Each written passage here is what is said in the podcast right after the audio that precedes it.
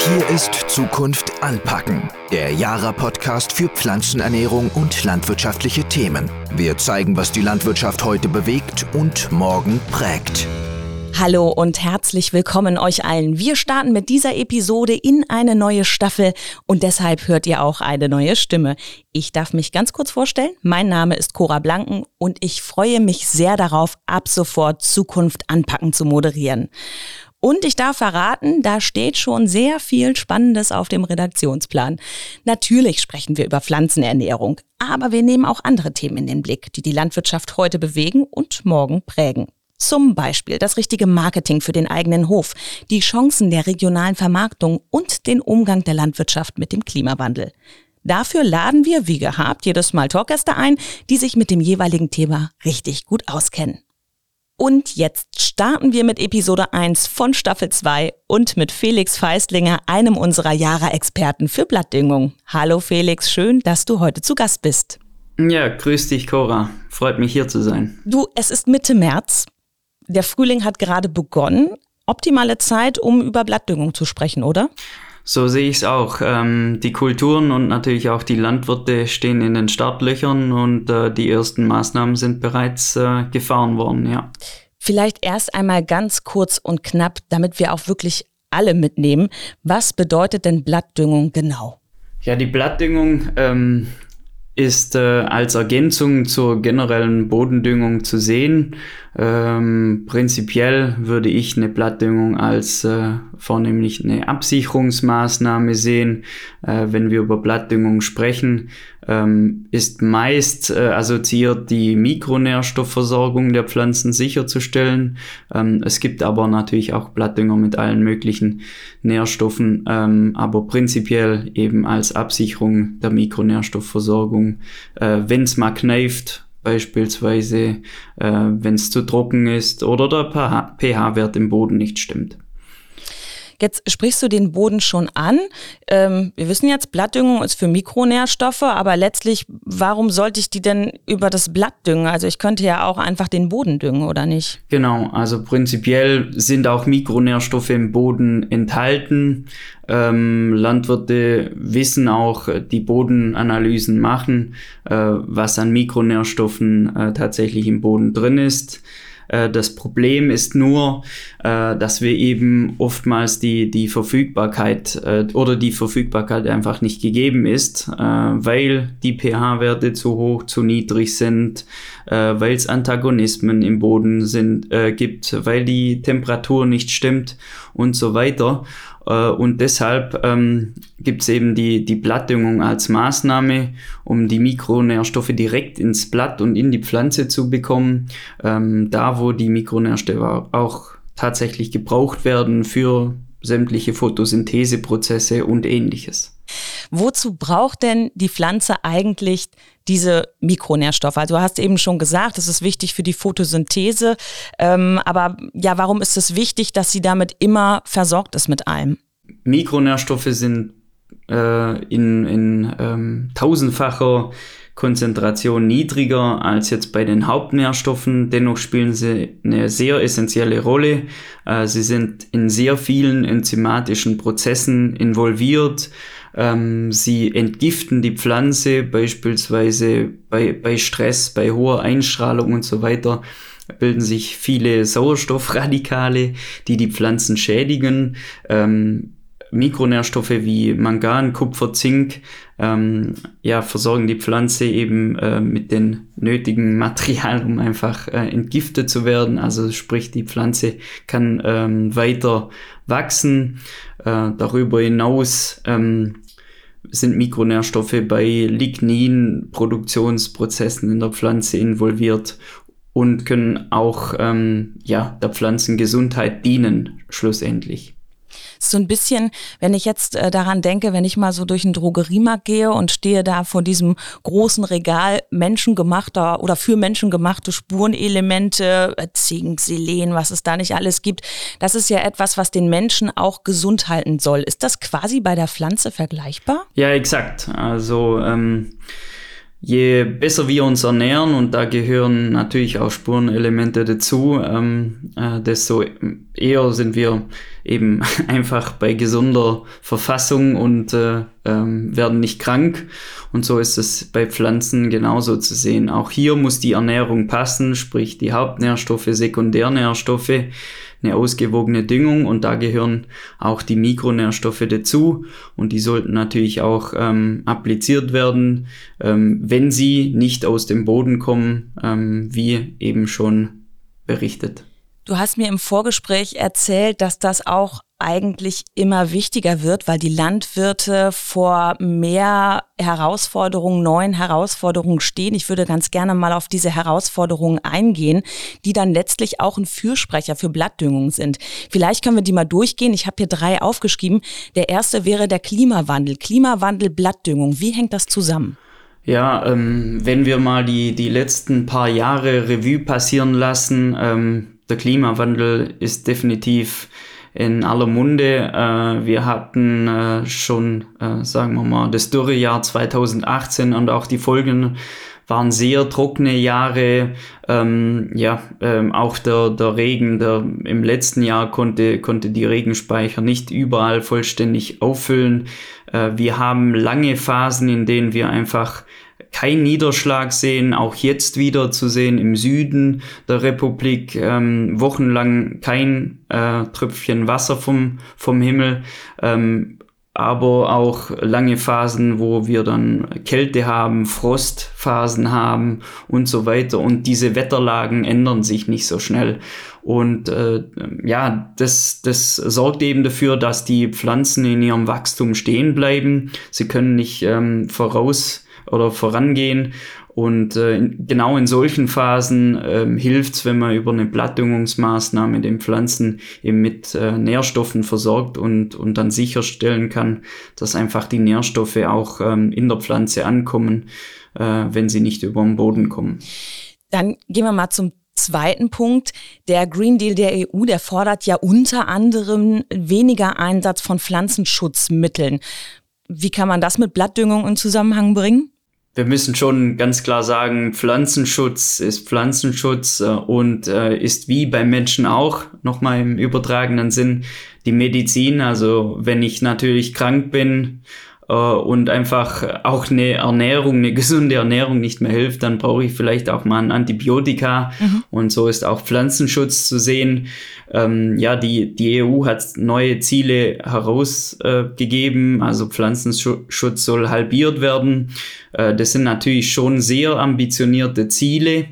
Eine Blattdüngung kann in dem Sinn helfen, dass ich wie bereits erläutert, ähm, eben die Pflanze gesund ernähre und dementsprechend in einem Zustand bringe, dass sie möglichst wenig krank wird. Ähm, aber ich kann natürlich keinen Pflanzenschutz ersetzen, das sollte man ganz klar sagen.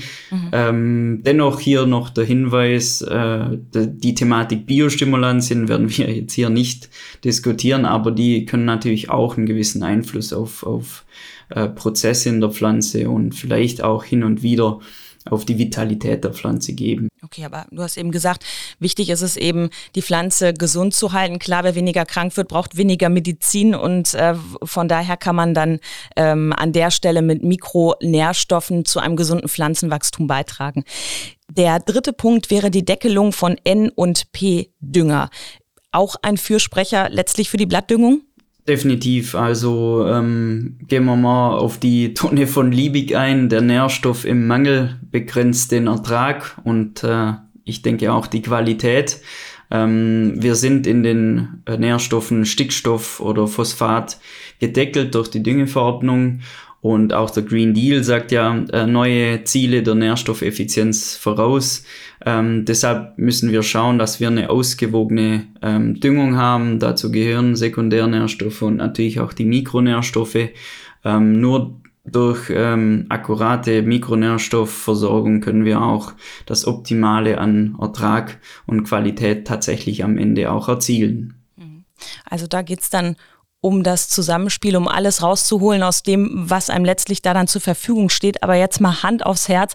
Kann ich denn tatsächlich sagen, durch die Blattdüngung ähm, erhalte ich im Endeffekt mehr Ertrag? Also prinzipiell ist eine Blattdüngung äh, definitiv als Absicherung zu sehen. Wir sehen aber ähm, auch durch langjährige ähm, Versuche wirklich positive Effekte, auch ertraglich und qualitätstechnisch gesehen. Ähm, Beispiel hier mal ein Raps. Äh, wir machen in England äh, nun schon seit äh, mehreren Jahren auf verschiedenen Standorten Versuche und da zeigt sich, dass der Raps ähm, die Mikronährstoffapplikation einfach honoriert. Wir konnten hier im Schnitt der Jahre mindestens zwei Doppelzentner mehr ernten und ähm, das ähm, ja, macht auch eine Blattdüngung ähm, bezahlt. Okay. Wie sieht das im Moment aus? Also äh, das ist das generelle oder die generelle Empfehlung oder die generelle Sicht, dass es eine Absicherung ist oder beziehungsweise bei Raps habt ihr das herausgefunden, tatsächlich mehr Ertrag. Äh, können wir vielleicht mal jetzt gerade in diesem Moment auf den Weizen schauen? Der Weizenpreis ist ja derzeit relativ stabil. Ergibt sich daraus jetzt auch aktuell eine Empfehlung bezüglich Blattdüngung? Ähm, ja, die Diskussion ist ja zurzeit in aller Munde. Ähm, wir sehen steigende Preise bei Weizen, bei Raps, äh, aber auch natürlich der Betriebsmitteleinsatz äh, und die Kosten dafür steigen. Ähm, dennoch muss ich immer dieses Verhältnis sehen. Und dieses Jahr bin ich natürlich mit äh, Stickstoffdüngung vielleicht äh, nicht optimal versorgt. Ähm, da kann eine Blattdüngung denke ich, helfen, um einfach vielleicht das Mindestmaß an, an Ertrag und Qualität einfach zu erzielen. Ähm, ja, wenn ich die, die Preise sehe, äh, beispielsweise im Raps, da äh, ist eine Blattdüngung besonders lohnend dieses Jahr.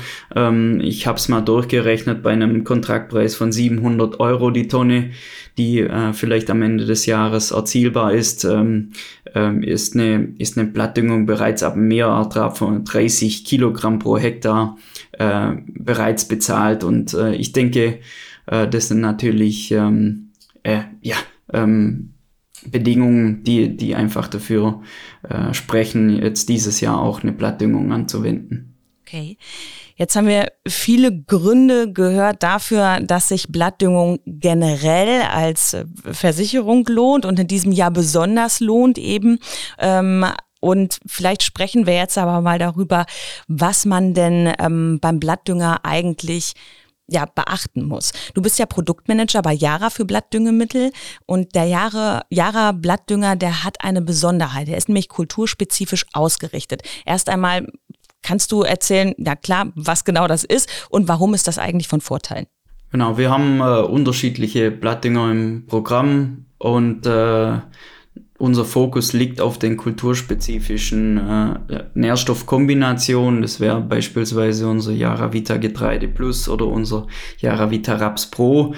Und diese Dünger sind eben genau so konzipiert und auch von ihrer Mikronährstoffaufladung her, äh, dass sie in die Kulturen passen, ähm, weil äh, ja, wir haben langjährige Erfahrung natürlich am Hanninghof gemacht, was, was brauchen die Kulturen und deshalb sind diese diese Kombination auch tatsächlich in der Form ähm, so konzipiert worden. Äh, wir wissen, dass wenn wir das Produkt einsetzen, äh, dass wir die nötigsten Mikronährstoffe applizieren und äh, deshalb sind diese Dünger so aufgebaut. Ich könnte ja äh, theoretisch aber auch genau gucken, welche Pflanze, welche Felder brauchen was. Also es gibt ja eben auch eine Analyse, was brauchen meine Pflanzen eigentlich muss, muss ich das eigentlich machen? Ergibt es Sinn für mich als Landwirt? Für welche Landwirte ergibt es Sinn? Äh, oder ist da dieser Entschuldigung, kulturspezifische Blattdünger vielleicht auch eine Alternative, also vor der großen Analyse? Ich denke grundsätzlich äh, professionelle Betriebe wissen, was äh, im Boden vorliegt an Mikronährstoffen und äh, die äh, oder die Betriebe, die es wirklich genau nehmen, machen auch äh, Blattanalysen in der Saison. Äh, ich sehe es allerdings so, die Blattanalysen sind gut und dann kann ich äh, dementsprechend reagieren, wenn ich zeitig dran bin.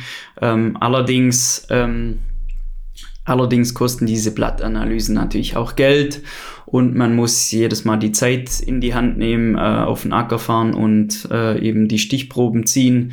Ähm, wenn ich sicher gehen will, dass eben in meinem Getreide kein Mikronährstoffmangel herrscht, ähm, dann wäre meine Empfehlung, ähm, eben mit Yaravita Getreide Plus als kulturspezifischer Blattdünger äh, zu fahren. Und dann bin ich sicher, dass eben kein Kupfer fehlt oder auch kein Zink und ich äh, alle Mikronährstoffe da habe, wo ich sie brauche, und zwar in der Pflanze und äh, in, zu dem Zeitpunkt, ähm, an dem die Pflanze auch wirklich danach schreit. Ich spare mir eben die Zeit der Analyse. Genau. Gibt es denn noch weitere Vorteile vom ähm, Yara Blattdünger, wo du sagst, die müssen wir jetzt unbedingt hier nennen? Ja, definitiv. Äh, ich denke, unsere äh, Formulierungsqualität ist hervorzuheben. Ähm, wir stellen unsere Blattdünger in Pocklington in England her. Ähm, dort gibt's schon, äh, ich sag mal, seit mindestens 40 Jahren Erfahrung, wie man Blattdünger tatsächlich formuliert, dass sie erstens auch sicher und zweitens auch ähm, pflanzenverträglich ankommen ähm, des Weiteren spielt auch die, die Mischbarkeit mit Pflanzenschutzmitteln eine Rolle, die ist auch sehr wichtig und da kommt es immer maßgeblich auf die Formulierung drauf an. Äh, je weniger Formulierung oder je, ja, je günstiger vielleicht der ein oder andere Blattdünger zu sein scheint, äh, auf die Nährstoffe gerechnet, ähm, desto eher habe ich eben Probleme, ähm, dass die Blattdünger wirklich äh, richtig wirken auf dem Blatt, äh, gut einziehen und vor allem auch pflanzenverträglich sind.